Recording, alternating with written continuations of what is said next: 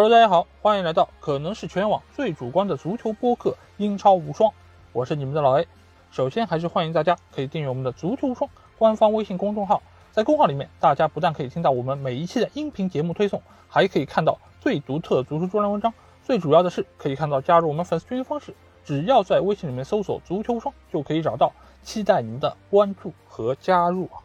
那在前两期节目，我们给大家谈到了十三支英超球队这个夏窗引援的一个情况，以及新引入的这些球员对于球队的一些作用啊。那这期节目我们照例要聊最后的七个球队，那这七个球队同时也是在这个夏窗净支出最多的七个球队啊，俗称花钱最狠的一些球队。那我们来看一下是哪七个球队在这次的夏窗。有如此大金额的一个投入啊，那他们的效果是不是又物有所值呢？那我们来到了第一个球队，就是利兹联啊。利兹联这个青年禁卫军，其实在上个赛季其实给我们表现了非常好的一个竞技状态，尤其是在贝尔萨的一个调教之下，整个球队的一个进攻是打得风生水起。尽管他们在防守端是有这么一些问题存在。但是他们最终的一个成绩和一个表现，其实还是收获了非常多的一些球迷的肯定啊。那在这个夏窗，他们还是进行了非常有针对性的一些引援吧，尤其是他们在关窗之前从曼联队引入了丹尼尔·詹姆斯啊。这个球员其实一直都是我个人比较喜欢的一个球员，尽管他在曼联队内不是一个绝对意义上的主力球员，但是他在比赛中的一个态度，还有他的一个。不懈的努力都是让我非常的欣赏。那这个夏窗，他最后是以两千六百十九万的呃身价去到了利兹联啊。其实丹尼尔詹姆斯在前几年就应该去到利兹联的，只不过是被曼联半路截胡，他才转投到了老特拉福德。那这次他在经过了在曼联的几年不是特别如意的赛季之后，他还是去到利兹联。我其实对于这笔引援，我个人还是非常的看好，因为首先他的整体风格是非常契合利兹的整个打法，因为利兹的一个反击型打法其实是非常需要啊球员有比较好的一个速度，还有一个比较强的一个冲击能力。那这一点其实恰恰是丹尼尔詹姆斯的一个特点啊，因为他这个球员啊是被我俗称为是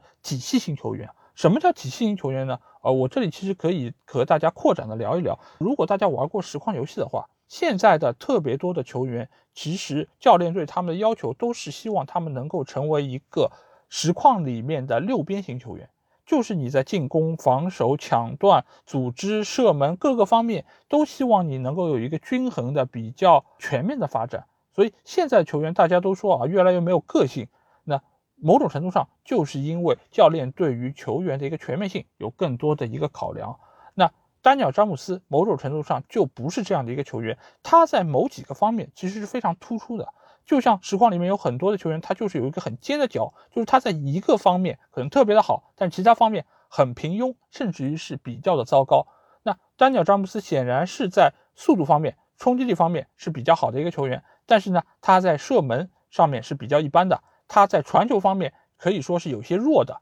所以他这样一个体系型球员。就意味着什么？你如果去到了一个不是符合你体系的一个球队，那你的表现就会非常的糟糕。那比如说在曼联，其实就不是那么的适合。那他回到了威尔士国家队，他的表现就要比在曼联队的时候要好一些，因为威尔士国家队整体来说球星并不是太多，丹尼尔詹姆斯在球队里面的作用就会显得更加明显一点，而教练就会围绕他制定更加多的一些战术，所以。这样的一些球员，你很难说他的实力是不强，或者说是并不那么优秀，就看是不是能够用到一个合适的位置啊。打一个不恰当的比喻啊，就像强如梅西这样的球员，你如果把他放到门将的位置上，你觉得他的表现会好吗？那当然，这个例子是有一些极端，但其实有很多的球员都遇到了类似的窘境啊，就是明明知道自己的特点在哪里，但是教练可能没有意识到，或者说教练意识到了。但是由于各种各样的限制，包括队内球员的一个架构，或者是整个一个打法的限制，所以使得教练没有办法用到你最擅长的那个部分，你不得不要么改换位置，要么改变踢法。这个其实对于球员来说都是一个煎熬啊。所以这次他能够去到利兹联啊，我觉得某种程度上对他是一件非常好的事情。而且我觉得在贝尔萨的一个调教下，没准可以激发出更多属于丹尼尔詹姆斯的一个潜力啊。那利兹联在这个夏窗还有其他的几个引援，包括从巴萨引入了费尔波，还有就是从曼城引入了杰克哈里森。杰克·哈里森这个球员，因为上个赛季就已经是租借到利兹联赛使用，而且他整个赛季在联赛里面取得了八进球八助攻的一个数据，所以某种程度上，他对于现在的利兹联的一个体系已经非常熟悉，而且也是即插即用了。最后身价是一千一百五十二万英镑，对于曼城来说，他也不缺这样一个球员，但是对于利兹来说，这一千多万其实花的还是比较的值得。所以今年我给利兹的一个补强打分是给他们打了七分啊。那再看一下他们的清理冗余方面，清理冗余的一个成绩其实也是非常不错啊，因为他们上个赛季在队内的一个主力球员阿里奥斯基是免签去到了吉达国民，去沙特淘金了。而巴布罗·埃尔南德斯这个其实也是利兹联已经好几年的一个老将，那他在今年也是去到了西班牙联赛效力啊，那那个球队其实是一个西班牙的第三级别的联赛啊，他之所以会去到那里，一个重要的原因就是他就是这家俱乐部的老板，所以他相当于是去到了自己的公司任职啊，包括还有其他就是前皇马的门将卡西利亚啊，这个不是以前的卡西利亚斯，是皇马当时的二号门将卡西利亚，他也是在今年。去到了埃尔切效力，包括还有其他的一些老将，其实也都在这个夏窗从球队离开，所以他们在清洗冗余方面，在这个赛季的一个表现还是非常令人满意，所以我也给他们一个七分的成绩啊。在性价比方面，我觉得无疑也是非常不错。因为单脚詹姆斯这个价格，大家可能会觉得有点贵，因为在曼联的一个常规替补，你也要卖到两千六、两千七这么一个价格的话，其实并不太便宜。因为之前给灵皇的标价也不过只有两千五百万，那你已经在曼联卖出的球员里面排到第五、第六这么一个位置，相对来说说可能会有很多人觉得。不是那么的合算，但我个人觉得利兹联愿意花这笔钱，显然是他们对使用好丹尼尔詹姆斯是非常有信心啊，而且他的到来其实也可以对于球队里面的打法有非常多的一个变化，因为有人会说啊，丹尼尔詹姆斯他打到了右边路的一个位置，是不是会挤压原来在这个位置可能拉菲尼亚的一个空间？但是其实，在这个程度上啊，如果他去到了利兹联，拉菲尼亚其实是可以打到左边或者右边，他的位置其实比较机动的，而且他也能够给本队的一个板凳深度有非常好的一个提升，再加上詹姆斯的一个速度上的优势，我觉得能够整体对于利兹联的进攻效率有所提升。所以这笔引援有这样一个价格，显然利兹联心里是有底的。而至于费尔波还有哈里森这两笔引援，我觉得都只是一千多万的一个价格，其实非常的合算啊。而且他们的整个技术特点跟现在的利兹联其实是契合的。而且对于贝尔萨来说，这些球员他心里已经想清楚在中前场有怎样的一个轮换。而且我们之前也说过，利兹联这个球队其实是属于一个全攻全守的打法，所以中前场的这些球员都是可以被放在整个体系里面来轮转的。所以这些球员价格不高，但是一旦放到一个体系里面来说，它的作用会数倍于它目前的身价。所以我对于利兹联今年夏窗的一个引援还是非常的看好。所以性价比这边我也给他们七分，最终他们的综合得分我是给到了七分啊。我非常看好利兹联在今年仍然可以有比较好的一个表现，尽管他们在前几轮的一个成绩并不是那么的出色，尤其在第一轮就被曼联一场一比五啊，可以说是打懵了。但是这个球队，你如果对他们的预期不要定在那么高，你只是把他们作为一个中游球队的话，其实他时常是能够给到你一些亮眼的表现，而且他的整个打法是非常的好看和积极的。所以作为一个新晋球迷，如果你一开始看的是利兹的比赛，我相信一定会是一个非常不错的体验。好，那下一个球队我们要来到的就是狐狸城莱斯特啊。莱斯特今年我其实也是给到他们非常高的一个评价，因为他们在今年其实花费是不低了，一共是花了六千多万英镑啊，在整个英超联盟里面是排名第八。但是我对他们之所以会有这么好的一个评价，非常重要的一个原因就是他们引入这些球员啊，个顶个的都是非常的优秀，而且也是非常有针对性啊。首先，他们从萨尔斯堡红牛引入了主力前锋帕特森达卡啊。这个球员其实我觉得是一个非常有实力的前锋，因为他之前是萨尔斯堡红牛的当家前锋，同时也是上个赛季澳超联赛的最佳射手。他的引入其实目的性非常明确，就是随着瓦尔迪的年龄越来越大，整个球队其实希望能够找到一个替代者来顶替瓦尔迪的位置，而且也可以在球队未来很长一段时间里面作为一个主力前锋存在。尽管上个赛季伊赫纳乔的表现是非常不错的，尤其是在大家都觉得啊瓦尔迪状态不行的情况下，伊赫纳乔站了出来，他给球队进了非常多的球，而且伊赫纳乔在当时的一个身高，其实也是能够让他收获非常多的头球，这点其实也是瓦尔迪在以前的比赛中不太能够做得到的。但是同时，伊赫纳乔也是展现出了另外一个存在问题是什么？就是伊赫纳乔很难去作为一个单中锋存在，因为他的身体并不是那么强壮，而且他的一个跑动和一个穿插的能力也不如瓦尔迪这么的灵活。所以他是非常习惯于打一个双前锋的配置，这个时候你要么就是把他和瓦尔迪搭配啊，你要么就是再给他找一个搭档。这个时候显然达卡的来到就能够使得这个打法变得更加多样，因为我们从前三轮的比赛可以看到，就是莱斯特仍然是使用了瓦尔迪的单前锋，这说明一个问题，就是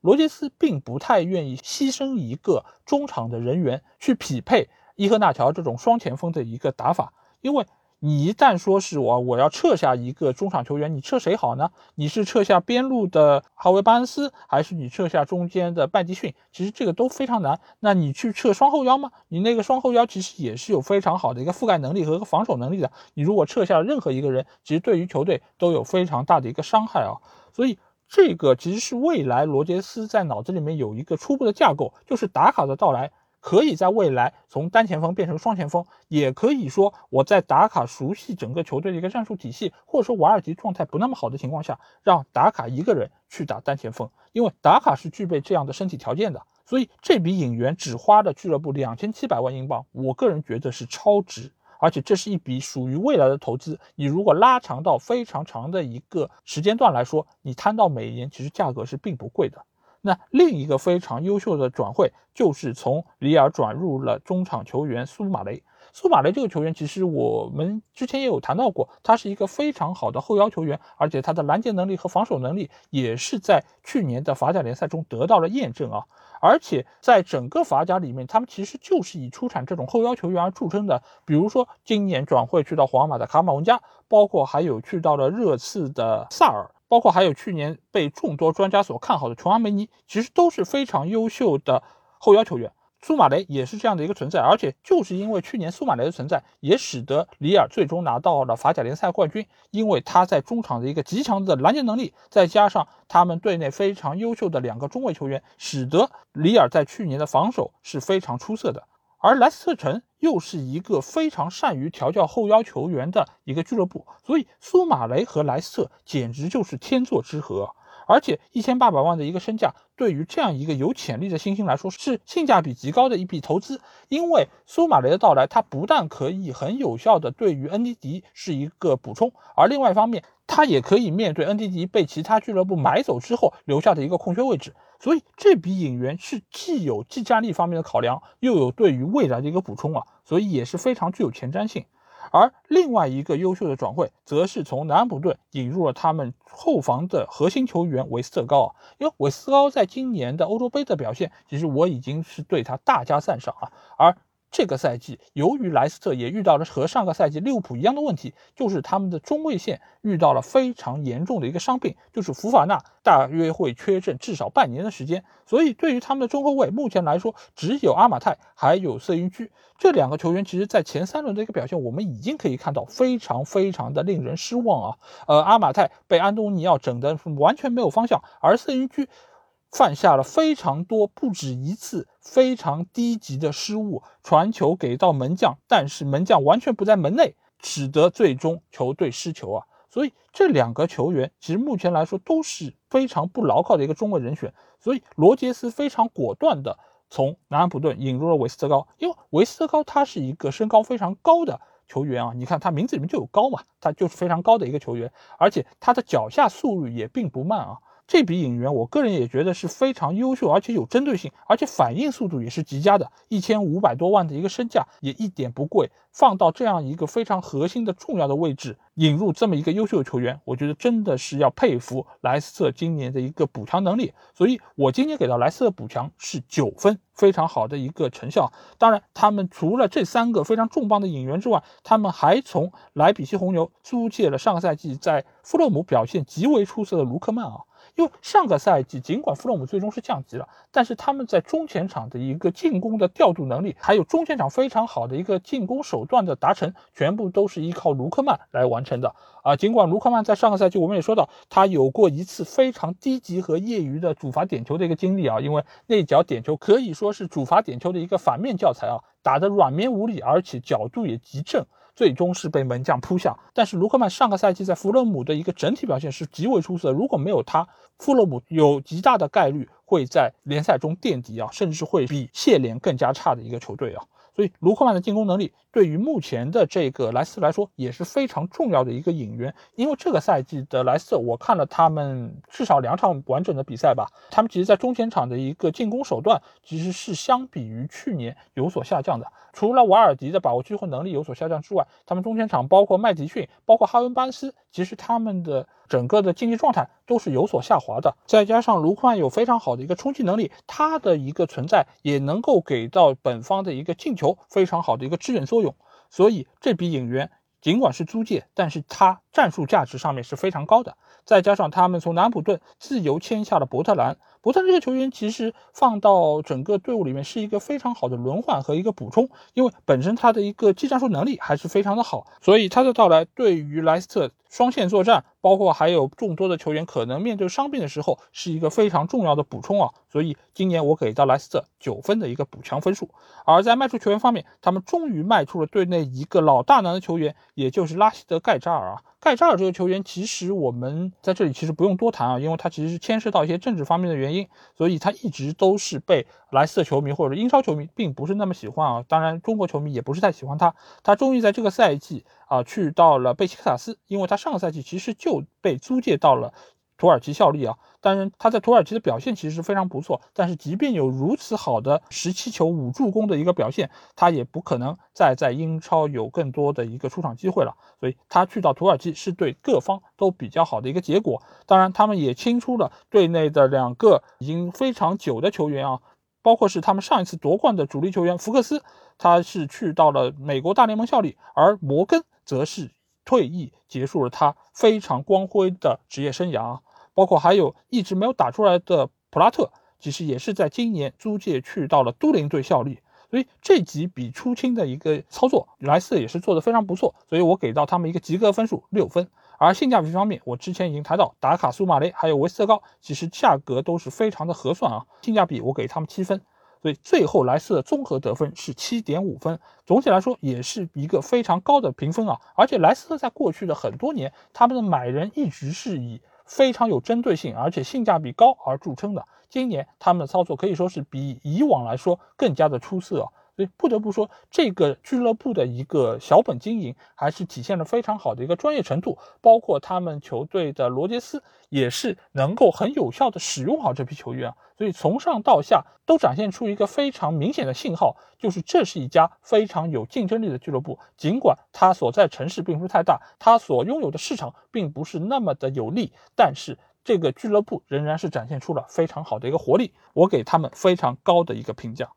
而下一个球队，则是在这个夏窗也有非常多动作的一个球队，那就是铁锤帮西汉姆。西汉姆今年因为也有欧战任务，所以他们必须要在自己的阵容上有比较大的一个提升，否则一旦遇到欧战开始，那他们的主力和替补的一个轮换就会出现极大问题。而且他们由于在今年并没有匹配曼联的一个报价，所以林皇没有办法再代表西汉姆出征。面对这样一个比较大的问题，莫耶斯给我们交出了怎样答卷呢？那就是他们在转会窗里面花费了六千七百零五万英镑，引入了多名实力悍将啊。一方面就是他针对自己比较年迈的一个中卫线，引入了切尔西的祖马。这笔引援，我个人觉得其实是非常非常的关键啊，因为以前的西汉姆给我们的一个极深的印象就是他两个边后卫实力非常强，而且助攻能力非常的出色。那就是曹法尔还有克雷斯维尔，但是他的几个中后卫其实一直岁数都比较大，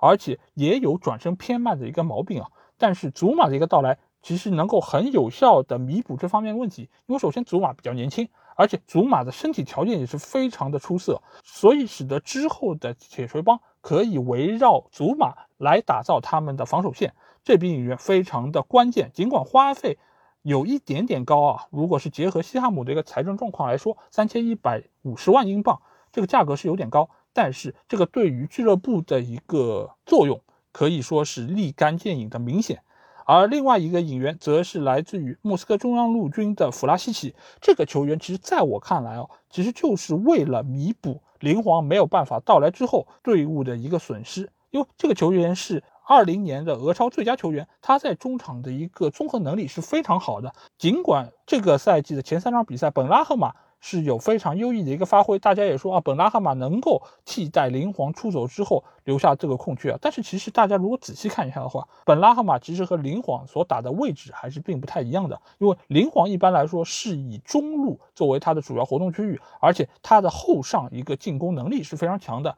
而本拉赫马相对来说是走边路比较多，而且他是要到禁区角上这个位置，然后再有内部的内切或者说是下底传中这方面。它其实和灵皇的作用还是有本质上的区别啊，当然最大的区别还是在于它的舞步没有灵皇这么风骚啊。那我们回过头来，还是来看一下弗拉西奇吧。那因为这个球员他本身的一个综合素质是比较好，而且他的风格和灵皇是比较类似，所以他一旦引入到球队之后，莫耶斯大概率是会把他。放到中路的一个前腰的位置，让他能够来梳理整个球队的一个进攻体系啊。同时，两千七百万的一个身价，尽管不算是特别的便宜，但是如果说是这么重要的一个核心位置，两千七百万一点都不贵啊。而且我们还可以看到是，现在西汉姆联啊似乎非常喜欢从东欧买人啊，因为他们这个夏窗除了从莫斯科中央陆军买入弗拉西奇之外，他们其实还从莫斯科斯巴达租借了一个捷克球员，也就是克拉尔啊。因为这个球队原先已经有曹法尔还有绍切克两个捷克人啊，所以克拉尔的一个加入，使得队内的一个捷克人的数量又有了一个提升啊。甚至于赖斯开玩笑说：“啊，我们球队是不是已经被捷克人接管了？有这么多的捷克人加入，那首先就是东欧的球员相对来说性价比是极高的。”因为当初在引入绍切克的时候，大家就已经知道啊，这个球员是非常出色的。但是当比赛进行下去之后，大家没有想到这个球员是如此的出色，而且是在攻守两端都有这么好的一个表现啊。所以弗拉西奇还有克拉尔的一个加入，也能够使得西汉姆在这个夏窗，尽管花钱不是花的那么多，但是对于整个球队的提升还是非常的显著和明显啊。同时，他们还从巴黎圣日耳曼租借了门将阿雷奥拉。阿雷奥拉上个赛季是作为弗洛姆的主力门将，在英超效力一个赛季啊。上个赛季弗洛姆尽管他们最终降级了，但是其实他们在防守端的表现一直都还可以啊。他们主要问题其实还是出在进攻线没有办法进太多的球，或者说是只有卢克曼一个人表现非常出色。那阿雷奥拉其实就是他们后防线一个非常重要的球员，而且他也在多场比赛中展现出自己非常良好的一个竞技状态，所以租借。阿雷奥拉来到西汉姆，其实也是对于目前主力门将法比昂斯基一个非常好的补充，也能够在多线作战时候有一个非常好的轮换。所以今年西汉姆的补强，我要给他们打八分啊，其实也是非常优秀的一个操作。那他们在清洗方面其实做的就比较的糟糕啊，因为其实上次我们也说到，就是他们从拉乔买入的费利佩安德森，最后只以两百七十万的价格卖还给了拉齐奥队啊。当初买入的时候。可是三千四百二十万啊，最后差不多只是一折的价格，那真的是一笔非常严重的亏本买卖。那另外一方面，他们还把以前在球队效力了比较多年的巴尔布埃纳卖给了莫斯科迪纳摩，但是他们其他的一些清理方面的工作其实做的还是比较的不足，所以我给他们的清理只是打到了四分，并不是一个太高的分数。在性价比方面，我觉得我要给他们六分啊，因为刚才也说到，祖马三千多万的价格，还有弗拉西奇两千七百万价格，不算太便宜，但是性价比还可以，所以六分是一个比较合适的价格。最终的一个得分，我给到他们六分啊，因为今年对于莫耶斯来说，双线作战是一个非常大的考验。我也在之前的前瞻节目里面，并不是太看好西汉姆的一个成绩，但是经历了这一个下窗的引援之后，我对他们信心稍微要提高一些啊，因为目前来说，他们的主力前锋安东尼奥的状态非常好，而且整个架构的体系在缺少灵皇之后，似乎也没有。太大的一个滑坡，因为本拉赫马也在前场有非常好的一个串联作用，再加上他们原有的几个球员也都没有进行一些人员上的变化，所以克里斯维尔、包括曹法尔还有中间的绍切克其实都延续了上个赛季非常优异的一个表现。所以再加入了祖马，还有弗拉西奇，包括还有克拉尔的等等几个这个新援之后，我觉得今年的西汉姆联其实还是非常有看头。而且目前来说，他们两胜一平的一个战绩，也是给到了球迷非常好的一个回馈。那下一个球队啊，就是我之前提到的。降级的热门球队水晶宫啊，可能他们也听到了我对他们并不太看好，或者说他们也意识到自己的阵容有非常大的一些问题，因为他们在今年有非常多的自由球员离开球队啊。这个其实一方面是在于他们球队内部管理是出现了一些问题，因为有这么多的球员合同到期，但是都没有续签，使得他们才会面临到在这个窗口有这么多球员以自由身离开球队。另外一方面也说明球员对于这个俱乐部的未来是没有太强的一个信心的，所以在今年他们必须要加大投入，他们才能够在赛场上有更强的一个竞争力啊。那水晶宫之前其实我们也谈到过，他们其实就整个队伍的一个品牌价值还有市场号召力来说，其实一点都不弱啊，甚至是排在我们所谓的底蕴球队 AC 米兰之上啊。所以这个球队其实它本身在资金上还是有点钱的，所以他们今年在转会窗口花费的金额达到六千六百多万啊，在整个英超里面排名第七。但是他们的进账收入呢，则是零，因为他们有大票的球员自由身离开球队。待会我们会具体来说。我们先看一下他们买入了哪些球员。首先，他们从切尔西 U23 梯队买入了年轻的中卫马克盖西啊，花了俱乐部两千一百万英镑。当看到这笔交易的时候，其实很多人都觉得很诧异，这个人是谁呀？为什么都不知道的一个球员，居然花了俱乐部两千多万？因为这个价格，其实在整个英超来说，都可以买到一个非常有名气的实力球员，但是他却为一个年轻球员花了这么多钱，大家都其实觉得不理解啊。当然，我相信他们其实是从内部是有一些自己的考量和一些数据的支持。从这个赛季他的一个表现来说，前三场联赛他是场场首发，而且打满了全场。他可以说是现在水晶宫非常重要的一个后防核心啊。尽管水晶宫的成绩看上去并不是那么理想，但是从他个人的一个表现上来说，我觉得仍然是一个非常有潜力的年轻球员。而且目前来说，他在后防的一个表现还是比较的稳当，没有出现特别明显的失误啊。当然，同时他的一个搭档也是今年刚刚从法国里昂引入的约西姆安德森。他被作为马克盖西的一个搭档出现在中后卫的位置上，这两个人将是未来这一年水晶宫需要倚仗的一个防守球员啊。所以目前来看，这两笔引援我只能说是还处在观望的状态，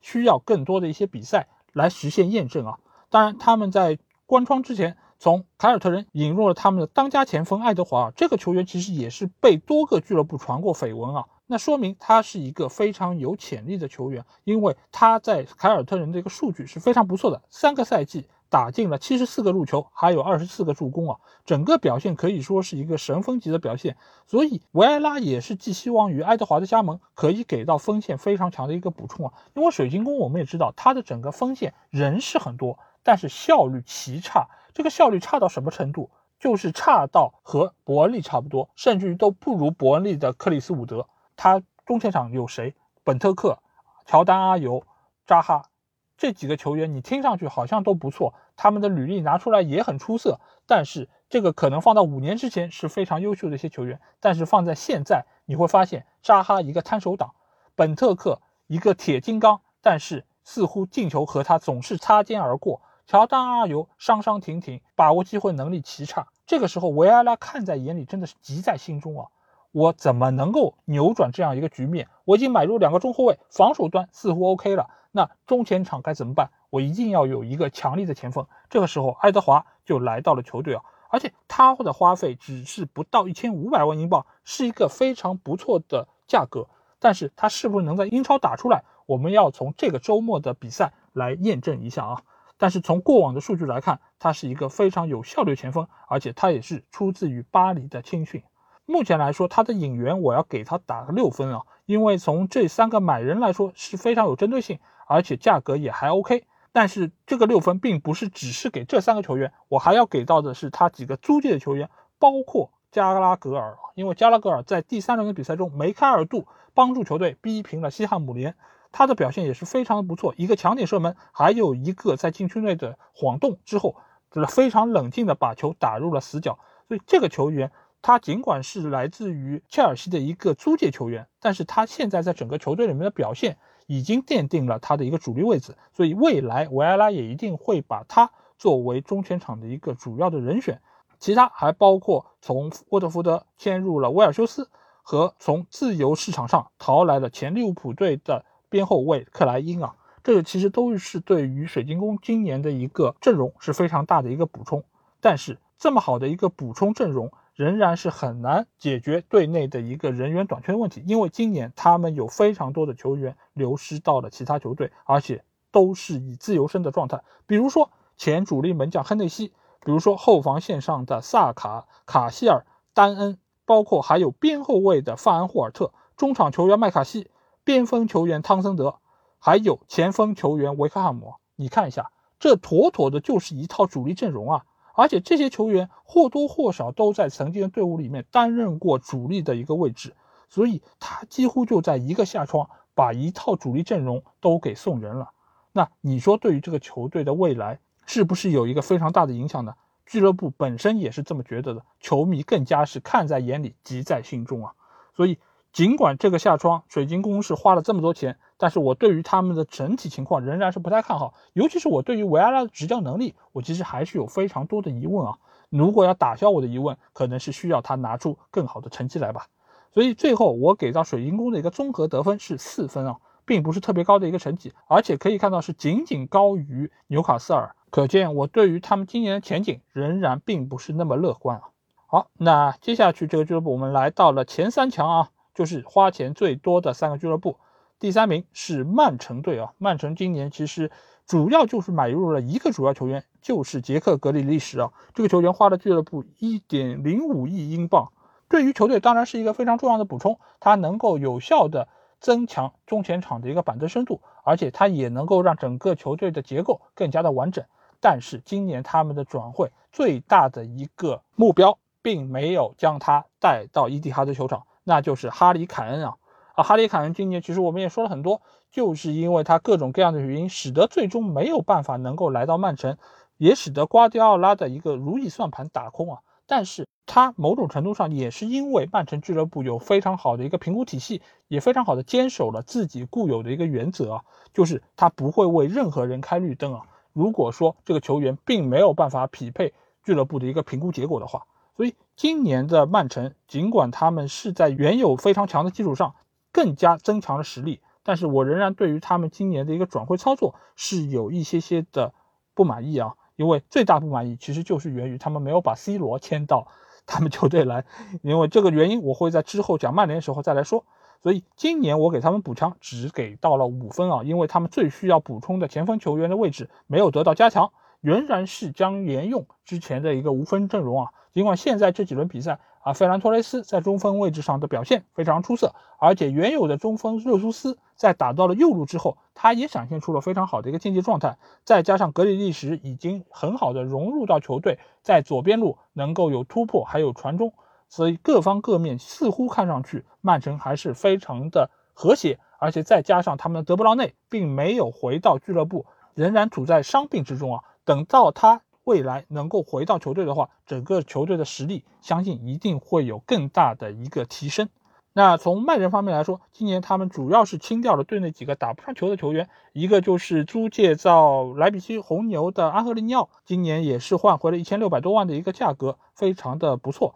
而且杰克阿里森，我们也说到了，是一个在利兹联已经使用的非常顺手的球员，一千一百多万也卖给了对方，包括还有阿奎罗、埃里克加西亚。也都自由转会去到巴塞罗那，因为本身他们在球队里面已经没有太多的出场机会，而且阿奎罗的离开也是已经给他办了非常风光的一个告别赛，各方各面是给足了面子，所以在清理冗余方面，我还是要给到他们一个及格分六分。在性价比方面，显然我觉得格利什的价格还是买的有点贵啊，因为本身其实我对他的一个评估价格在七千五百万到八千万之间，最后曼城是直接砸了违约金，那他们是显示出非常土豪的一面，但是某种程度上其实也是给队伍带来了非常不利的几个方面，一方面是在于哈里坎坐地起价啊，因为。格里利什已经卖到一亿多，那哈里凯恩如果对标格里利什的一个身价或者说是一个地位的话，那可能一点六、一点八甚至两亿列维都是开得出来的。而列维，我们之前在长节目里面也说过，他并不是说怎样的价格他都不卖，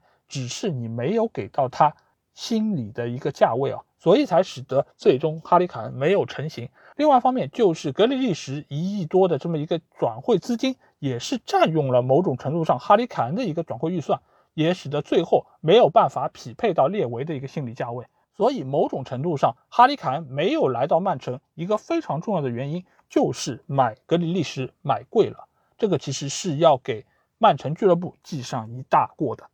所以最后我给到曼城的一个综合得分是四点五分，只能说是比原来的。阵容有一定的提升，但是并没有达到瓜迪奥拉自己想要的一个高度，也使得引发了瓜迪奥拉之后的一个不满啊。因为他在后面说到啊，我可能在两年之后就将卸任曼联的主教练，我将会可能去到国家队任教。这个其实就是他在对于俱乐部有一些敲打，意思就是说你们的操作我很不满意，你们没有满足我的需求，那我可能以后就不干了哦。当然，这也影响到了后来 C 罗的一个转会啊，因为本身瓜迪奥拉对于 C 罗这么样一个球员并不是特别的有兴趣。当然，也有可能是因为他这个敲打之后，俱乐部也觉得啊，那我还不如就顺了你的意思吧，那 C 罗我们就不要了，爱谁要谁要吧。那谁要了这个球员呢？那就是我接下来要说的这个俱乐部，也就是曼联啊。曼联在今年这个夏窗其实是做的非常的不错。如果没有 C 罗这笔引援，我会给他们打一个非常高的分数，八分或者九分。但是 C 罗的到来，我深深的就把分数给降低了。那我们先来看一下他们之前的引援，比如说桑乔，桑乔这个已经追逐了非常多年，而且传闻了更多年的一个球员，终于来到老特拉福德，他的价格也比之前预估的要低，所以这笔价钱的一个性价比，某种程度上是高的。尽管现在他的表现在曼联队内是不是那么的理想，而且我在之前的英超精华也有说到，他目前其实遇到的问题是多方面的，一个是信心层面，一个是身体层面，这些问题不解决好，他在曼联的表现就好不了。尤其是在 C 罗来了之后，他的一个位置又受到了挤压，所以目前来说，桑乔的一个前景我并不是特别的看好。但是这个价格从市场价来衡量，仍然是性价比颇高啊。那另外一笔出色引援则是瓦拉内，瓦拉内已经打了一场比赛，而且表现极为出色，还送出了一个助攻，而且他在防守端的一个表现也是非常稳定啊，完全不是一个啊第一次打英超联赛的一个球员该有的样子啊，他在后场非常的稳健，而且他的出球也非常的稳定，所以这个球员只花了俱乐部三千六百万英镑是非常非常的超值啊，所以这两笔引援如果就是今年曼联所有引援的话。那我会给他们打到九分啊，但是 C 罗的到来让我觉得这个世界真的变得不好了。当然也有非常多的球迷喷我，绝大多数是曼联的球迷。那我接受他们的一些看法，我也理解他们心理上的一个态度。那这个只是我的看法，你可以不认同，你也可以提出你的看法。但是我对于 C 罗的到来，我觉得绝对意义上是弊大于利的，因为他的到来，无论是从技战术层面，还是从公司架构。还是从整个的一个对于队伍的影响，我觉得都是非常严重，而且是不可估量的一个作用啊。因为首先他的到来，势必会有一些年轻有潜力的球员得不到出场机会，或者说至少是挤压了他们上场的一个时间。另外一方面就是他的到来也会使得有很多的球员会非常简单的把球就是送到 C 罗的脚下，让他去处理啊。但是现在 C 罗，如果你们是看过。尤文图斯的比赛，或者说是葡萄牙国家队比赛的话，你会知道他的状态真的已经是大不如前。你们真的不能光被数据和那些进球数蒙蔽了双眼。他的那些进球数是怎么来的？是牺牲了其他球员喂出来的。而你现在要牺牲曼联的这些球员去给他刷数据，这个真的是有一点本末倒置了。到底是俱乐部的数据重要，还是他个人的数据重要？那对于 C 罗的评价，我觉得不是我们这期节目需要主要聊的。当然，我们也可以从本周末对纽卡的比赛，我们再来点评一下他的一个表现吧。那下次的英超精华，我一定会重点说一下 C 罗的表现啊。那我们还是回到曼联的一个引援情况，这三个主要的球员是今年夏窗的一个引入，所以我给他们打了一个七分。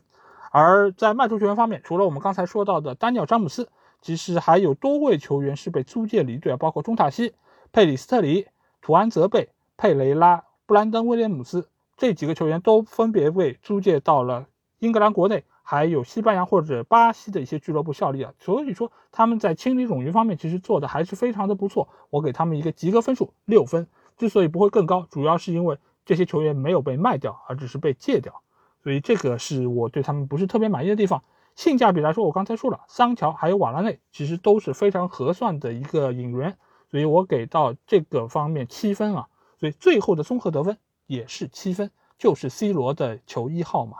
这方面来说，我对于这个球衣，尽管我非常希望他能够拿到七号球衣，但是某种程度上，我也非常希望看到卡瓦尼穿这个衣服，因为去年我心目中的队内最佳球员其实是卡瓦尼，所以我也买了一件卡瓦尼七号的战袍啊。这方面来说，我觉得谁拿到这件七号的战衣，我都觉得非常的开心啊。当然，能够给到 C 罗，某种程度上是一种传承。但是另外一方面，我也觉得是一个非常大的压力啊，看看他能不能顶住压力，给我们换回一个比较好的发挥。那最后我们要聊到的一个球队啊，就是在这个夏窗花费最多、争议最大、挨打最惨的一个球队，那就是阿森纳。哎呀，说到阿森纳，真的是一言难尽啊！这个球队怎么会现在就已经是垫底的位置呢？尽管有很多人说啊，他们的赛程确实是不太理想啊，又碰曼城又碰切尔西，但是你们第一轮不是碰的是布伦特福德吗？你们不也零比二输的干干净净吗？所以来到垫底的位置，你不能光说是赛程不好，赛程不好的还有诺里奇呢。这一轮你们就将会面对的是诺里奇啊。但是阿森纳的一个资金体量还有他们的阵容，怎么能跟诺里奇放在一个水平线上来比较呢？但是现在阿森纳还在诺里奇的身后呢，对不对？那我们看一下他们下窗到底买了哪一些球员。首先就是五千二百六十五万买入了布莱顿的主力中卫本怀特。这个球员，我个人觉得从第一场的比赛来说，并不是特别的出色啊，而且他在面对对方的一个冲击的时候，似乎是显得有些惊慌失措。当然，他也有可能刚到球队，并不是对于球队一个防守体系有非常清晰的一个认识。所以他的第一场表现可以说是不那么的尽如人意啊。后面两场比赛，由于他新冠疫情呈阳性，所以没有办法代表球队出战。因此，本周末的比赛将会是他重新复出的一个重要的比赛，因为这场比赛的一个成败直接决定了大家对于他的一个评价到底是好还是不好，压力也是挺大的。另外一个非常重要球员就是从皇马签下了马丁厄德高啊，厄德高也是上个赛季就在球队里面效力过的，而且表现非常不错啊。他们最后是花了三千一百五十万的一个价格，不算很便宜。但是如果是对于球队的进攻线有非常明显提升的话，这个价格也并不是特别的离谱。而且厄德高一直以来也被皇马是钦定为是什么未来的接班人啊，或者说是非常有潜力的天才巨星啊。那我们来看一下，到了阿森纳之后，他的这个三千多万的身价是不是能够物有所值？那其他方面就是买入了一些替补球员，比如说拉姆斯戴尔。比如说是塔瓦雷斯，这些其实都是在固有位置上的一个补充。因为塔瓦雷斯的话，其实也是源于去年蒂尔尼受伤之后，整个左边后卫其实没有一个特别理想的人选，呃，甚至于扎卡都会打到这个位置来作为一个应急的处理啊。所以塔瓦雷斯是为了弥补这样的一个空缺，而拉姆斯戴尔则是因为由于莱诺如果出现伤病的话，队内没有一个特别理想的二号门将。因为原来的二号门将今年也是离开了球队，就是马修莱恩还有鲁纳尔松，其实都在这个夏窗离开了球队啊，所以他们急需引入一个二号门将，那就是拉姆斯戴尔。但是拉姆斯戴尔两千五百二十万的一个身价，确实让人有点啧舌。啊就是买一个二号门将，真的需要这么贵了吗？其他演员还包括中场位置的。洛孔加这个球员，其实我们在多次的英超精华已经给到他非常好的一个评价，可以说是本次夏窗阿森纳最好的一笔引援。同时，他们在关窗之前从博洛尼亚迁入了日本球员福安建阳啊。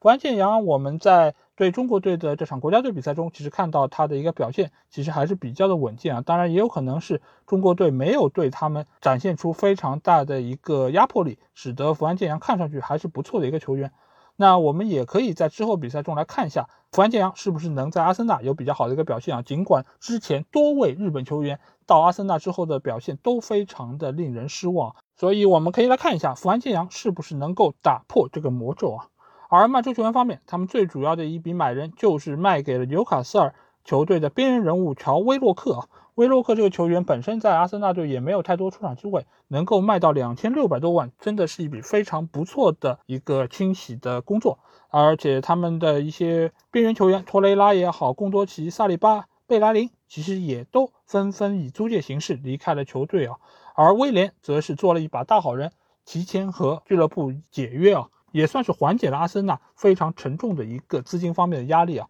所以，我在这里要给威廉一个大大的赞啊，因为这样的球员真的已经不多了。他觉得我宁愿要回到巴西国内联赛降薪百分之七十，我也要好好踢比赛，我也要延续自己的一个职业生涯。所以，阿森纳今年这个赛季补强，我给他们五分，清洗也是五分，性价比我个人觉得是比较糟糕啊，所以我给到他们三分，综合得分只有四分啊。那对于目前的阿森纳来说，我一直对于他们球队的一个整体实力是非常有信心的。而且这些球队里面的球员哪一个拿出来，其实都不弱，而且他们也能够在各个体系里面有很强的一个适应能力啊。所以他们某种程度上里面的球员很多也都是这种六边形的球员，尽管可大可小吧。但是目前来说，似乎啊阿特塔在使用他们方面还是有一点迷思啊。就是你到底该用谁来作为一个主力架构？你前几场比赛表现不好球员，比如说钱伯斯，你第二场比赛不让他上，不挺好吗？你不能因为自己的后卫球员被卢卡库冲的七零八落，你就觉得哎，我还是得上一下钱伯斯。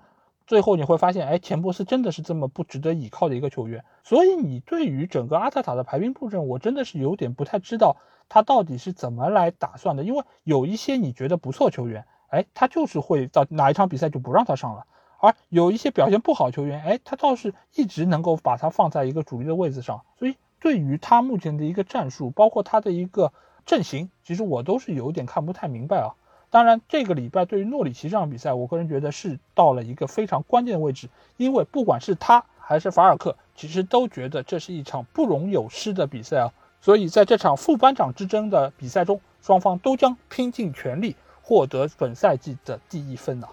好，那我们在分三期节目聊到了这个夏窗二十个球队的一些转会情况之后啊，其实我觉得也可以让大家对于这些球队有一个新的理解，因为这些球员都是俱乐部最需要的，他们也将会在这个赛季的比赛里面发挥极为重要的一些作用啊。同时，在这个礼拜经历了几轮的国家队比赛之后，这周末的联赛将会重新开战，和大家见面啊。而且这也是这个夏窗关闭之后，真正意义上这些球员都可以上阵的第一轮比赛，所以看点还是非常多。也希望大家可以在下周能够持续关注我们的英超精华节目啊。那今天这期节目就是这样。如果你听了我的这三期节目，有些什么话想对我说，或者说想要和我直接交流，可以来加我们群，只要在微信里面搜索“足球无双”就可以找到。期待你们的关注和加入。那今天这期节目就到这里。我们下期节目再见吧，大家拜拜。